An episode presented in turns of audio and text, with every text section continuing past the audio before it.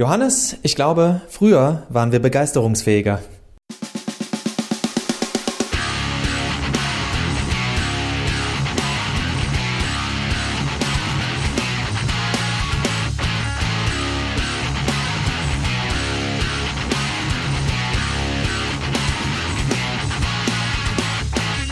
Hallo und herzlich willkommen zu einer neuen Folge von Robots and Dragons. Nein.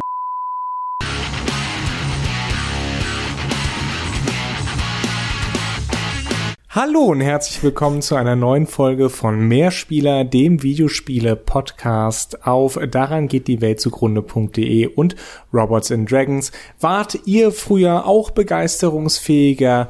Ich war es definitiv. Max, du wahrscheinlich auch. Was ist in uns gestorben? Dieser Frage wollen wir heute nachgehen. Anlass dazu ist das Reveal der PS5. Und unsere letzte Folge, in der wir ja schon rausgestellt haben, dass wir beide eben wahrscheinlich keine Gamer sind, was daran liegt, dass wir mit dem Begriff Gamer nicht so hundertprozentig viel anfangen können, wir aber auch glauben, dass der Begriff vielleicht ein klein wenig unreflektiert ist bei Interesse. Guckt euch doch mal oder hört euch doch mal die letzte Episode an. Ja, äh, die PlayStation 5 wurde jetzt doch mit einer Woche Verzögerung. Es ging dann doch relativ schnell.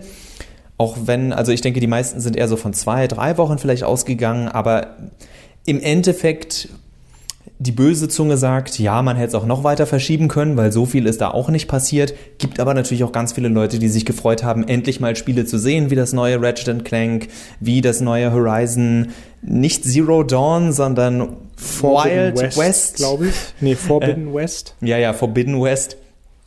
Ich wollte halt Wild Wild West, da hätte ich mich gefreut, wenn es also so Verzeihung. heißt. Nee, nee, ist, ist ja schon richtig. Also es gab ein paar neue Spiele zu sehen. Wenn man rein auf die Spiele guckt, dann weiß man jetzt schon, dass einige sagen werden, ja, PlayStation hat wenigstens neue Spiele und Exklusive gezeigt, nicht so wie Xbox. Aber im Endeffekt haben uns beide großen, also zwei der großen äh, Videospielindustrievertreter einen neuen Kasten gezeigt, den man jetzt A sehr wahrscheinlich hochkant hinstellen soll und nicht mehr quer hinlegt. Wobei das bei der PlayStation ja schon lange äh, im Grunde genommen im Design verbaut ist, dass man ihn hochkant stellt. Genau, aber dem Ganzen hat halt bis heute widersprochen, dass viele Leute ein Sideboard haben, wo der äh, gute alte DVD- oder Blu-ray-Player drin steht, der dann so Maße hat. Also das ist für mich tatsächlich das Interessanteste. Inwiefern werden diese beiden Konsolen das Design von Sideboards äh, neu definieren? Und das meine ich tatsächlich ganz ernst, weil es wird jetzt in viel mehr Haushalten normal sein, diesen kleinen Tower, da wird der neben dem Fernseher stehen, wird der weiter unter dem Fernseher stehen. Das klingt jetzt bescheuert, aber und ist natürlich auch ein bisschen provokant, wenn ich sage, dass das das Interessanteste sei. Ja, natürlich, aber wir dürfen ja nicht vergessen, die Xbox Series X. Äh Geiler das ist Titel. ja Ge geiler so Titel Microsoft. Äh, warte mal.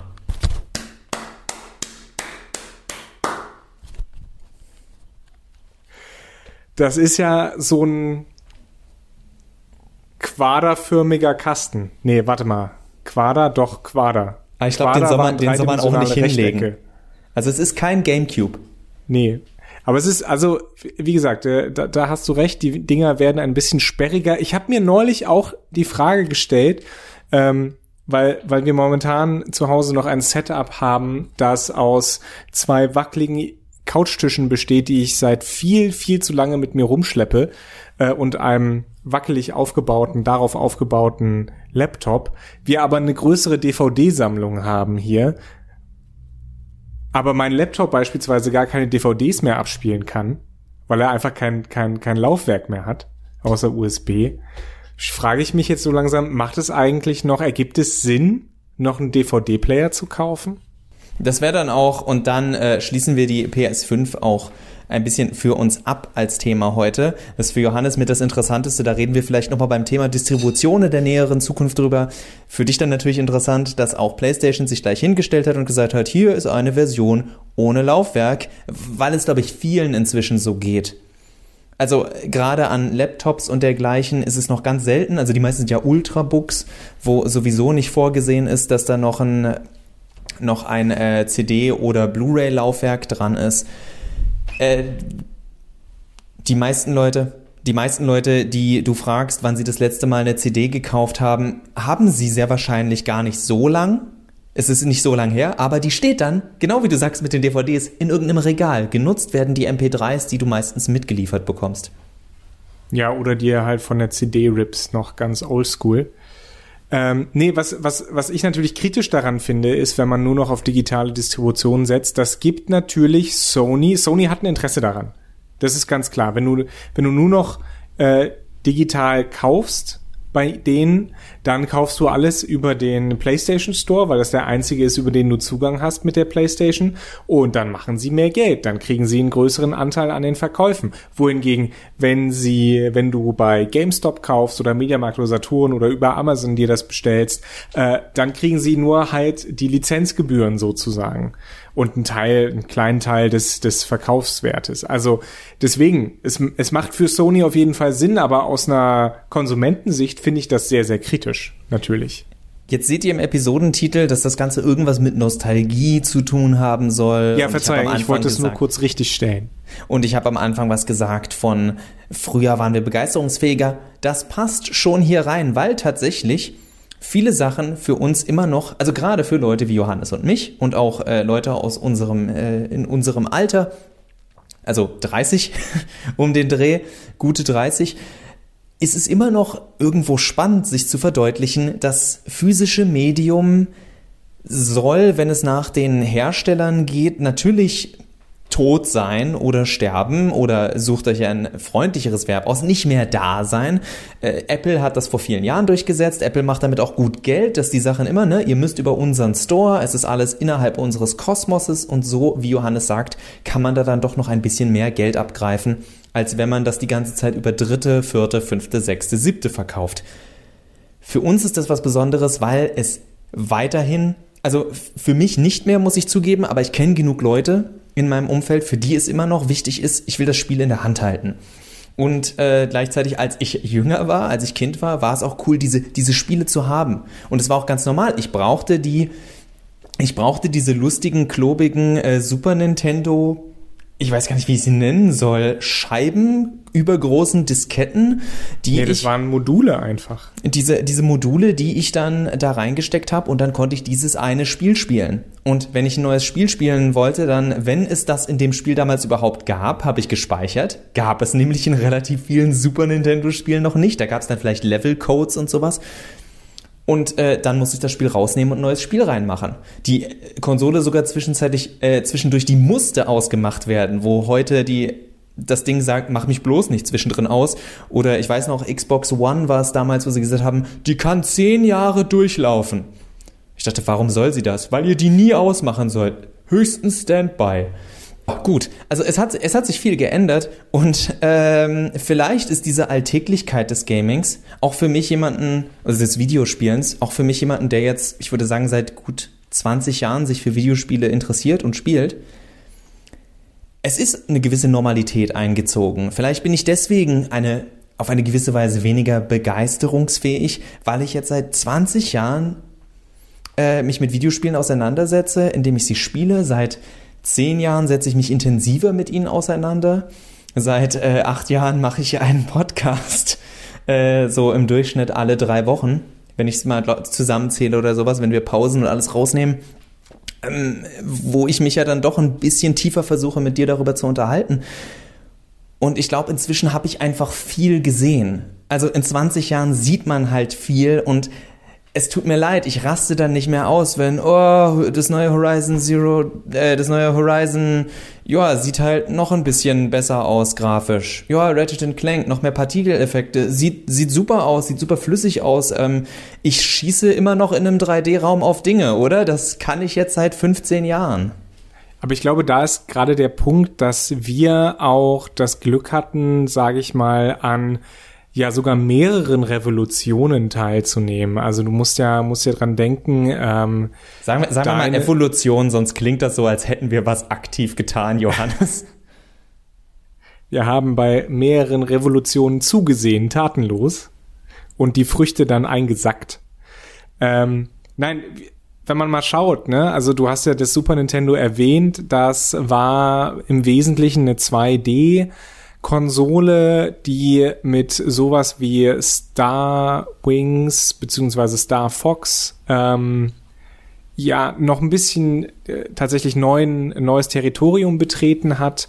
Dann haben wir äh, nach den 16-Bit die 32-Bit-Konsolen erlebt. Das war dein großer Beginn. Ich habe ja äh, schon tatsächlich ein bisschen früher früher angefangen auf dem Amiga 500 und mit zwölf Disketten und so weiter war alles ähm, noch vor dem Krieg. Und da in, in diesem 32-Bit-Zeitalter äh, haben wir diesen Shift von 2D auf 3D mitbekommen. Und wenn wir, mhm. wenn wir halt dran denken, versucht mal auf dem NES, äh, Super NES Mini, wenn ihr das seht, Star Fox zu spielen. Alter, das, das läuft so, so stockend und ist, ist, ist so schwer mittlerweile zu lesen, finde ich, äh, dass, ja, dass es einfach weniger Spaß macht, dass einem die Augen wehtun. Und im Gegensatz dazu heute sieht man sich natürlich die, die hochpolierten Trailer an und denkt sich, you're nice. Ich denke, dass das, dass da schon viel dran ist und deswegen auch dieser ganze große Einstieg mit der PS5 und mit Grafik und es ist genau wie du sagst, äh, es verkommt dann aber irgendwann zu einem Ja, nice. Also weiterhin, es ist ja nicht so, dass ich diese Spiele sehe und denke, oh, das ist ja alles total langweilig, sondern es ist eher so, ja, cool, nehme ich mit, ist, ist, ist natürlich nett, wenn die Spiele wieder besser aussehen. Also ich war ja auch jemand, der gesagt hat, als ich dann eine PS4 hatte, warum soll ich mir den Titel, also diese ganzen Cross-Titel, die es damals gab, warum soll ich mir den jetzt für die PS3 kaufen, wenn ich weiß, dass auf der PS4 schöner aussieht oder Hallo liebe Entwickler von äh, Schatten von Mordor, äh, wenn es auf der PS3 einfach überhaupt nicht funktioniert, weil euer Nemesis-System nicht dafür vorgesehen war. Von daher, äh, ganz abgesehen. Aber das sind eben genau diese Sachen. Deswegen ist das auch ein spannendes Beispiel.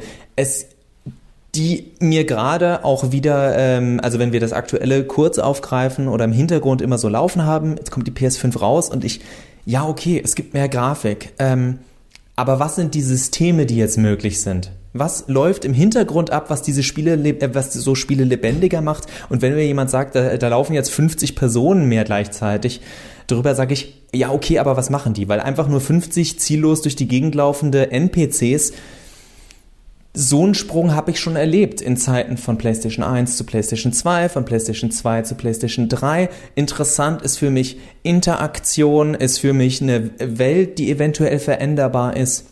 Also bleibende Effekte statt einfach nur mehr Partikeleffekte. Und deswegen habe ich ja auch Revolution das Wort gebraucht, weil wir irgendwie, finde ich, merken, die Schritte werden inkrementeller, werden kleinteiliger. Äh, man erinnert sich, ähm, wie gesagt, zu Zeiten, zu 32-Bit-Zeiten hieß es, boah, jetzt endlich in 3D, ja, äh, der Nintendo 64, der auch nur eine 2x32-Bit-Konsole war, egal. Da hieß es, oh, endlich 3D und funktioniert, ja. Ähm, und heute heißt es, ja, wir haben eine sehr schnelle Festplatte. Okay.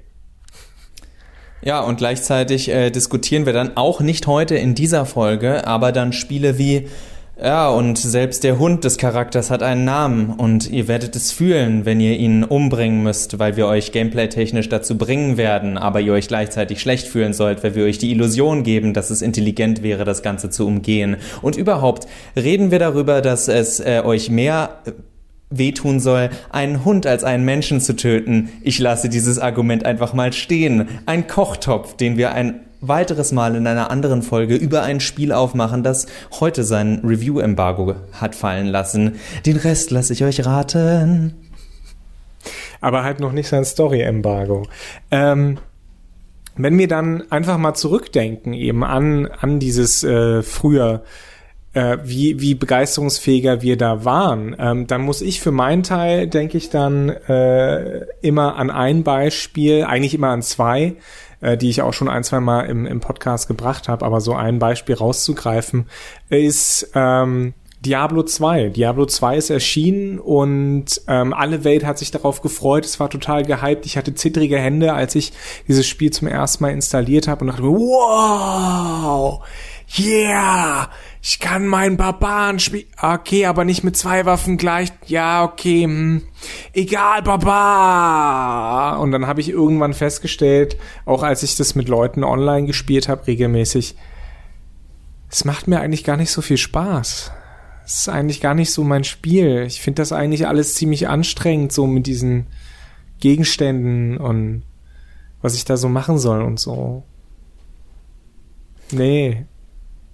Ich hatte eine ganz ähnliche Erfahrung und zwar mit einem Spiel, das mir dann auch ein komplettes Genre nicht bis heute verhagelt hat, aber wo ich bis heute äh, kein Spiel gefunden habe, das mich vollends, also vollends abgeholt hat, zumindest mit dem geradlinigen Shooter. Denn ich habe wie jeder junge Mann, der heute um die 30 ist, also jeder junge Mann und jede junge Frau, die sich für Videospiele unter, äh, und alles dazwischen ähm, interessiert hat, hat man wahrscheinlich irgendwann mal auf einer LAN oder auch so Counter-Strike gespielt. Egal ob ein 6 oder Go oder äh, OG oder ihr könnt mich alle mal. So Go hast du doch mit Sicherheit nicht gespielt. Das war, das war ein schönes, das war ein schönes ähm, soziales Ding, dass man da mit den Leuten saß. Ähm, ja, ich war nie gut darin. Also äh, die Git Good äh, Kommentare könnt ihr natürlich schreiben, wie ihr wollt. Widerspreche ich euch auch nicht. Das Ding ist, ich habe ziemlich schnell gemerkt, ich mag das Soziale, aber Shooter machen mir überhaupt keinen Spaß. Ich bin jemand, der sich, der sich hinstellt und sagt, Leute, ihr müsst unbedingt äh, Bioshock Infinite spielen oder Spec Ops The Line. Super Stories, richtig geil. Aber ihr könnt meinetwegen auf leicht spielen, weil scheiß auf das Gameplay. Denn Shooter sind für mich, das hat, das hat sich seitdem nicht geändert. Shooter sind für mich so unendlich langweilig. Ich laufe First Person, ich sehe meinen Charakter nicht also das heißt, also ich mag das, ich mag, wenn ich den Charakter sehe, den ich spiele oder vielleicht sogar selbst kreiert habe. Nee, ich sehe zwei Hände, wenn überhaupt, vielleicht sehe ich auch nur eine Waffe, die durch die Gegend wackelt und ich ziele auf Menschen, Köpfe, Headshot, Headshot, Headshot, Headshot. Das hat mich, das hat mich noch nie gepackt. Ich spiele da kein, ich spüre keinen Impact. Mir geht es nicht darum, oh, Menschen töten in Videospielen ist was ganz Schlimmes. Dafür äh, bin ich wie jeder Videospieler und jede Videospielerin ein viel zu großer Massenmörder, wenn man mal zusammenrechnet, was ich alles ausradiert habe in meiner Gamer-Geschichte äh, oder meiner Games-Geschichte. Aber ja, ich kann das nachvollziehen, dass man so ein Spiel hat und man denkt, ich, ich will das mögen. Das ist doch eigentlich, und ich habe doch irgendwie Spaß an dem ganzen Prinzip, aber nee, ich habe an dem Spiel überhaupt keinen Spaß. Und also bei mir war es tatsächlich, ich habe an dem Spielprinzip relativ wenig Spaß. Ja, aber so ging's mir ja auch mit, äh, mit Action-Rollenspielen, als das äh, Diablo 2 damals betitelt wurde. Und ich habe auch gemerkt, dass mein, ich habe auch mit Diablo 2 gemerkt, dass meine Art und Weise zu spielen anders ist als andere Leute. Äh, viele Leute haben das fast exklusiv online gezockt. Also ich war damals in einem Clan, ja. Und ähm, wir haben irgendwie alle dann angefangen, das online zu spielen und ich war auf Stufe 5 und die anderen waren auf Stufe 20 und haben mhm. mich dann heute, würde man sagen, gecarried durch äh, die erste, die erste ähm, Questreihe da in bei den Amazon-Jägerinnen Dingsbums da wo man gegen Andariel antritt, ich weiß es nicht mehr. Auf jeden Fall äh, da habe ich gemerkt, okay, ich, ich mache das irgendwie anders, ich mache das entspannter, ich lese mir die Texte wirklich durch und investiere da wesentlich weniger Zeit rein als so manch andere. Dafür spiele ich einfach mehr andere Spiele, bin ein bisschen breiter aufgestellt. Und das hat mir auch gezeigt, dass das nicht die Art und Weise ist, wie ich spielen möchte, weil 20 Stunden am Stück irgendwie in ein Spiel stecken,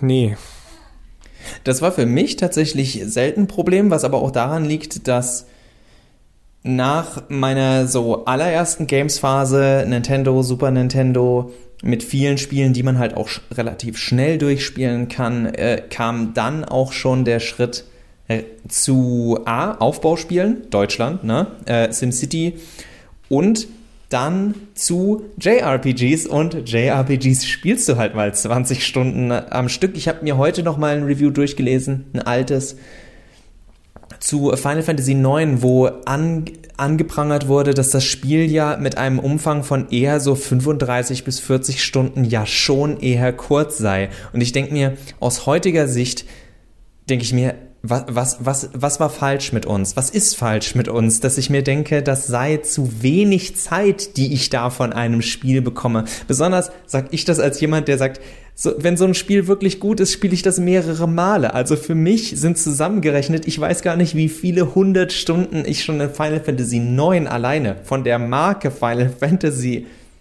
abgesehen, wie viele hunderte von Stunden, vielleicht tausend Stunden ich nur in die Marke Final Fantasy gesteckt habe. Ich käme nie auf die Idee zu sagen, oh ja, also, ähm, ne? Da kommen wir auch zu einer Sache, was ich als, was ich als junger Spieler überhaupt nicht kannte, war dieses Replayability. Ich, ich, wir haben alle Spiele x-mal gezockt. A, weil wir, jetzt kommt das gute alte, weil wir damals nichts anderes hatten. So, da hast du halt in anderthalb Stunden hast du äh, Teenage Mutant Ninja Turtles, Turtles äh, 4, Turtles in Time in 90 bis 120 Minuten durchgezockt, hast gesagt, ja, coole Session, das machen wir in einem Monat oder so nochmal. Das war ganz normal und da musste man nicht irgendwelche extra Goodies freischalten oder so, damit man es nochmal spielt, sondern man hat es nochmal gespielt, weil man das Spiel einfach wirklich gern gespielt hat. Äh, so ein ähnliches Erlebnis hatte ich ähm, zuletzt mit äh, Streets of Rage nicht 4, das auch, aber Streets of Rage 2 beziehungsweise Streets of Rage Remake, ähm, das da, da habe ich entdeckt, das Spiel kann ich casual äh, in einer Stunde 30 ungefähr äh, entspannt durchspielen. Und da es ein Prügelspiel ist, man macht letztlich immer dasselbe, aber es ist immer, immer eine leichte kleine äh, neue Herausforderung. Und es ist auch entspannt, weil anderen Leuten Gewalt anzutun ist irgendwie entspannt. Und ähm, das habe ich, weiß ich nicht, äh, in, in einem Rahmen von zwei, drei Wochen bestimmt vier, fünf Mal äh, einfach abends 90 Minuten lang durchgespielt und dachte mir, ja, yeah, ich hatte Spaß. Auf jeden Fall. Und es geht ja mit heutigen Spielen nicht so wirklich. Die brauchen mindestens zehn Stunden, zwölf Stunden, wenn man von Indie-Spielen mal absieht. Und nicht nur das, wir haben auch noch viel stärker als früher diesen äh, Komplettierungsblödsinn in Spielen also früher gab es natürlich Leute, die gesagt haben, oh, hast du das und das und das und das und das freigespielt, so so so kleine Goodies und sonst was gab es schon immer, wobei auch die sich unterschieden haben. Früher war das dann vielleicht in äh, GTA Vice City, ja klar, diese 100 äh, Drogenpäckchen finden, wo wir übrigens als Kinder nicht verstanden haben oder als Jugendliche, dass das Drogenpäckchen waren. Wir haben einfach Päckchen. Wir dachten, oh cool, da hat jemand Pakete rumliegen lassen. Ach, waren wir unschuldig. Okay, klar, das war so ein richtig schönes äh, Time-Eater-Ding, was leider sich auch bis heute in Open World gehalten hat. Aber andere Sachen waren wie, äh, wenn du in diesen einen Garten irgendwie reinkommst, siehst du, dass da tatsächlich eine Statue von einem Osterei ist, weil, haha, es ist ein Easter Egg. Weißt du, das waren so Sachen, aber heute ist es ja wirklich, es ist ganz normal, dass du sammle nebenbei die 100 Flaschen. Sorry, äh, Assassin's Creed Syndicate, aber das war halt echt dumm. Und aber es, also es, es, wurde so normalisiert und dann sagt man, ja, du sitzt auf jeden Fall, äh, das Spiel ist äh, 15 Stunden lang, aber man kann auch 30 Stunden Sidequests machen. Und ich denke mir, oh, 30 Stunden kein Spaß. Äh, wir haben eine Sidequest-Folge aufgenommen, wo ich wo wir unterschieden haben zwischen Sidequest und Sidequest. Aber ähm, es geht mir darum, die Spiele tun so, ja, und beim nächsten Spieldurchgang kannst du das machen, aber in Wirklichkeit will jeder bei einem Spieldurchgang so viel mitnehmen, wie er kann, und dann ist man meistens auch so übersättigt von dem Spiel, dass man sagt, das fasse ich nicht mehr an. Selbst, ich habe mir bei so vielen Spielen vorgenommen, oh, das, das nehme ich nochmal, und dann denke ich mir, oh, wie lange saß ich da dran?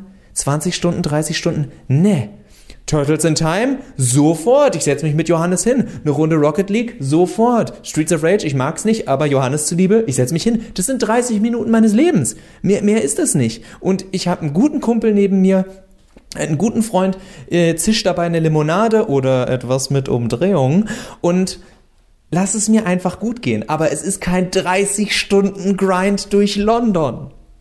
Weil ich nicht verstehe, warum Turtles in Time für dich okay ist, Streets of Rage aber nicht. Egal. Bei Turtles wo du Collectibles erwähnst, äh, da nur noch ein Hinweis. Äh, du hast mir, Max, du hast mir den GameSpot, das GameSpot Review zu The Last of Us 2 empfohlen. Ich habe es mir durchgelesen und genau da wird dieses Thema Collectibles angesprochen, dass diese Collectibles gerade eben das Spielerlebnis auch verschlechtern können, weil man sich so darauf konzentriert, sie zu sammeln, dass ähm, das Spiel eben grindiger wird, als, als es eigentlich sein müsste. Das fand ich, das fand ich ganz interessant, diesen Aspekt.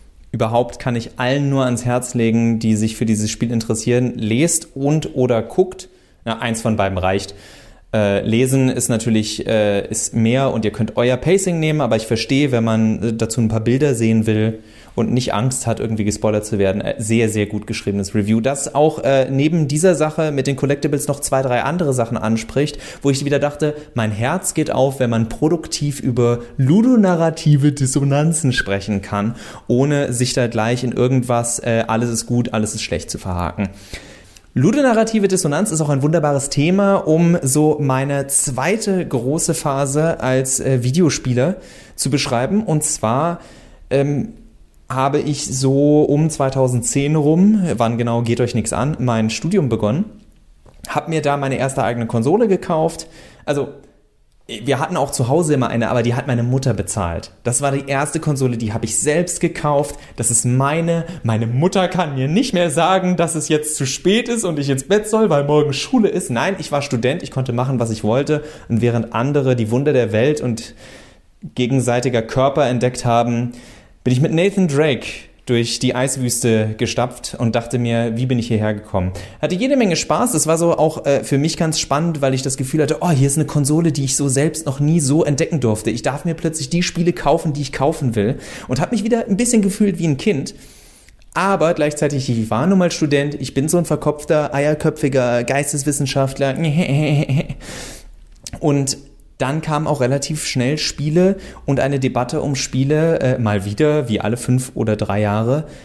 Was passiert da drin eigentlich? Wie passt das mit diesen Helden, die so charmant in der Cutscene sind oder so zielfokussiert und dann dazwischen entweder äh, Dutzende von Leuten umnieten oder sagen, wir müssen sofort die Prinzessin retten oder wir müssen sofort den Prinzen retten. Lass mich nur vorher diese 50.000 Collectibles finden. Also, es, es äh, fing an, immer mehr eine Debatte darüber zu gehen, äh, zu geben, wie Videospiele erzählen. Und das ist auch eine der großen Anlaufpunkte, warum ich diesen Podcast mit Johannes starten wollte, weil das ein Thema ist, was mich bis heute begleitet, weil Videospiele sich aufgrund der Freiheit, die sie bieten, viel schwerer tun, konsequent erzählen zu können, als ein Medium, das dir sagt, setz dich hin und lies, was ich geschrieben habe oder guck, was ich da vorher schon fertig gefilmt habe.